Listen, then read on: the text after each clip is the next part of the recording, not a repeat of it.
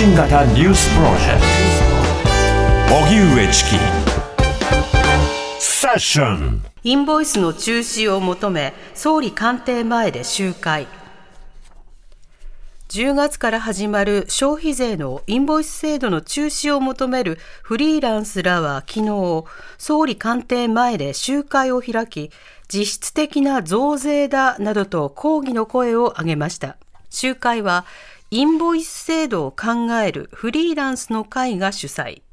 タレントや芸人漫画家ウーバーイーツの配達員や野党の国会議員らが登壇し反対を訴えました。また集会では2021年12月からインターネットで開始した反対署名が50万筆以上集まったことも報告されました。インボイスの発行には税務署への登録が必要で売上高が年1000万円以下の免税事業者が登録した場合、インボイスを発行できる課税事業者となる代わりに新たな税負担が生じます。それでは、インボイスの中止を求めて、昨日は官邸前で集会。こちらについては、ストップインボイス発起人の小泉夏美さんにお話を伺います。はい、小泉さん、こんにちは。こんにちは。お願いします。お願いいたします。よろしくお願いします。はい、さて、昨日、えー、官邸前で行われた集会ですけれども、えー、会見の、あ、集会の、まあ、コンセプトと、そして何人ぐらいが集まったんでしょうか？あ、はい。えっと、今ご紹介いただいたように、我々、あの、会を発足した当時からオンライン署名というのを集めていまして、はい。えっと、制度開始約1週間前にですね、このオンライン署名が史上最多の数を突破して今50万筆を超えているんですけれども、うん、あのその声を岸田総理にあのストップインボイスという声を岸田総理に届けたいという趣旨で集会を開きました。うん。まあ、これまでいろんな署名活動があった中でも、これ、非常に多い数ということになるわけですか？あそうなんです、これまでの、えっと、オンライン署名のトップというのは、東京五輪開催反対の46.5万筆だったんですけれども、うん、それを抜いてあのトップに、トップというか、史上最多になったということです。はい。その署名が集まったことも受けて集会開かれていましたが、この集会ではどれぐらいの方が集まって、どういった主張されてたんですか？はい、えっと、現場には1000人を超える方が集まっていて、はい、と落語家さんですとか、漫画家さん、えっと、元官僚の方とか、本当いろんな立場の方にご登壇をいただいて、うん、それぞれの立場からあのなぜインボイスの導入が今あのするべきものではないのかというのを、えっと、訴えていただきました。うん本当にスピーチのリレーなども行っていましたけれども、昨日の雰囲気であるとか、印象的なフレーズ、反応などはどうですか？あそうですね。あの漫画家の方だったと思うんですけど、はい、この問題はあの尊厳に関わることだとおっしゃっていて、うん、あの私は私自身もこの署名立ち上げた時からそのように感じていたことだったので、うん、そのインボイス制度っていうのは消費税に関わる消費税の仕組みの変更をするものなんですけれども、えーそういう税制がその人の尊厳を奪うようなことがあってはならないという思いを強くしましたうんなるほど。そしてこの署名の提出ということになるわけですが、はい、あの政府側の反応というのはどうだったんでしょうか？はい、ああの反応というか、政府側には、えっと、これまで財務省などには3回提出してきたんですけれども、はいそれでもあのインボイスを止めることはできず、えーと、報道もほとんどされてきませんでした。うん、で今回、その史上最多になったこともあり、あの岸田首相とか自民党の幹部の方とかに渡せないかといろいろやっていたんですが、はい、それはかなわず、なので、かなわなかったので、ちょっと反応というのはわからないという感じです。あなるほど。ということは、まだ、はい、あの渡せていないということなんですか？岸田総理には渡せてないです。うんなるほど。この集会、そしてこの署名活動に対する反応については、小泉さん、どうお感じになりますか？えっと、えっと、メディア、すごいたくさん集まってくれたんですけど、はい。それにしては報道が足りない気もしてますし、うん。えっと、今回、その署名が岸田総理に手渡せなかったっていう部分ばかりがフォーカスされていて、えー、あの問題の本質であるインボイス制度がなぜダメなのかとか、あのそういった本質的な部分の報道に対しての取材依頼がないことが問題だと思ってます。ああの今、例えばこのインボイスについて取材依頼があると、受け取り拒否されたんですか？みたいな、そうした観点の取材が続いているということですか？あもう朝からそういうようなのが続いていて、その、うん、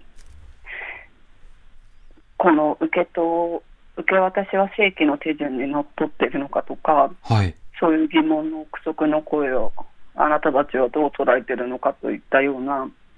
あの昨日あれだけマイクリレーで当事者の方が思いを伝えていたことには一切質問がないことにちょっと憤りを覚えています。うんなるほど改めてですが、このインボイス制度導入されることによって非常に多くの方に影響が出るということですけれども、この署名活動を通じて、まあ、どういった懸念があるから、まあ、やめてくれと、こういった主張を行っているんでしょうか？そもそもインボイス制度というのは、あの私はフリーランスですけれども、はい、フリーランスだけではなくて、本当にあのこの国に生きるすべての人に関係がある、えっと、税率を変更しない消費税の増税だと私は考えているんです。うん、で今、これだけ実質賃金が上がらない中であのコロナ禍の立ち直りも治ってない中で今、その消費税の増税を行うっていうのは、はい、まあ、どう考えても今じゃないよねっていうことはこう伝えていかなくちゃいけないし、うん、仕組みそのものがあの小規模事業者を排除しやすいものになっていたりですとか、えー、小規模事業者をたくさん作る企業が企業自身も、えっと、消費税の負担が増える可能性もあって。あの業界をこう弱体化というか産業が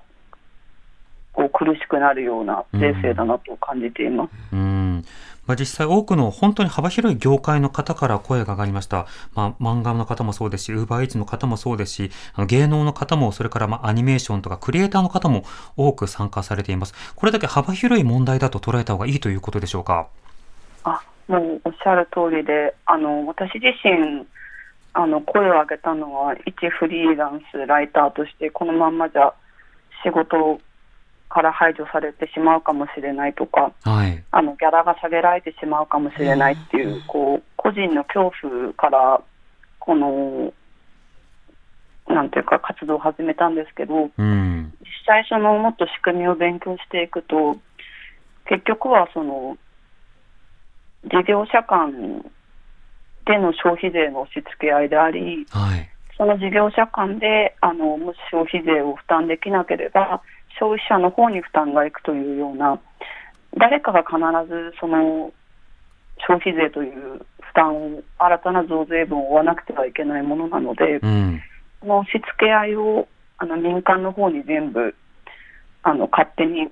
誰が納めてもいいから増税分はあなたたちで勝手に決めてねというような、はい、こう誰もこう得をしない、誰も生き残れない、誰かが必ず損をするこうデスゲームのような構造になっていて、うんうん、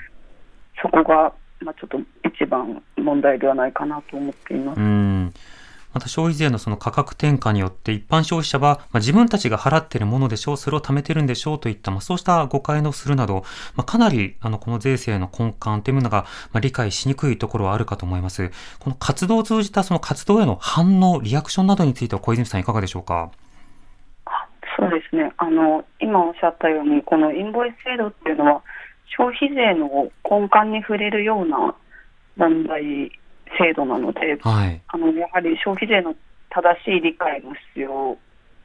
なので、そういった誤解で非難を受けることも多いんですけれども、うん、一方でそのあ、消費税っていうのは、こういう仕組みで、事業者が消費税を納税しているんだとか、納税しているのは消費者じゃなかったんだというような、こう新しい、新しくその発見できる方も多いと思うので、うん。このインボイスの問題を通じて、その消費税っていうもののあり方まで考えていく必要があるのかなと思っています。うん、なるほど。また、あの、国会でも、あの、今は国会閉会していますけれども、開いていた時はこのインボイスについてもいろいろな議論もあったりしましたが、まあ、それでも対応というのはなされないままということになっています。あの、今後の活動、あるいは、まあ、行政、国会にも求めたいことというのはいかがでしょうか？はい、あのこの法案成立したのは2016年で、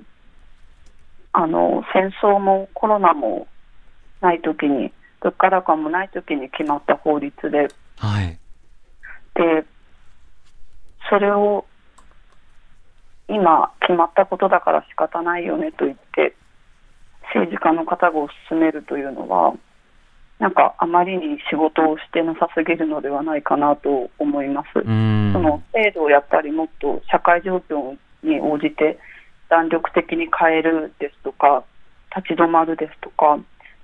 そういったことが必要な局面だと思うので、うん、うん。ぜひ国会の場では、10月1日から始まろうとしていますが、はい。始まったとしても止められると思うのでう、ん。その勇気を持ってほしい、もっと議論してほしいと思います。うん。また、このインボイス問題については、多くのリスナーの方にどんなことを知ってほしいですか？そうですね。あの、会社員の方とかだと割と関係ないって思われるかもしれないですけど、うん。あの、インボイスのあるなしで、こう、サービスとかを選ぶような世界になる。これまでとは全然違う世界線になるって思っているんです。はい。なんかインボイス、自分が好きな、えーイラストレーターかどうかという問題よりも、その人がインボイスを持ってるか持っていないかということが先に来てしまうようなサービスを選ぶときに、うんそういうような世界線が始まると思ってて、ええ。まあ、それについては、あのーサラリーマンの方も無関係じゃないですし、経費生産とかもあの面倒になるということもありますし、うん。あのぜひこう自分事として捉えていただいてあのおかしいと思ったら一緒に声を上げてもらえたら嬉しいです。うん。まあ、例えばコミケに行く、そこで好きな同人誌を買う、あるメルカリでちょっとしたアクセサリーを買う、その先にはまあフリーランスの方々がいらっしゃるんですもんね。そうですね多分あの毎日生きてる中でそのなん小事業者、免税事業者とかにフリーランスとかに触れずに一日生きるっていうのはなかなか難しいぐらいうん。音楽聴くとか、本当におっしゃったように漫画を読むとか、ええそういったことに全部関わってますし、まあ、そもそも自分が勤めてる会社自身も多分インボイスの対応に今追われてるはずなんです。はい。会社員の方だとしたら。うんうん。なので、あの、そういったところにちょっと思いを馳せていただけたら嬉しいなと思います。うん。わかりました。小泉さん、ありがとうございました。ありがとうございました。えストップインボイス、えこの署名と、そして昨日官邸前で集会も行われました。えストップインボイス発起人の小泉夏美さんにお話を伺いました。TBS Radio. 荻上チキセッション TBS Radio 905 954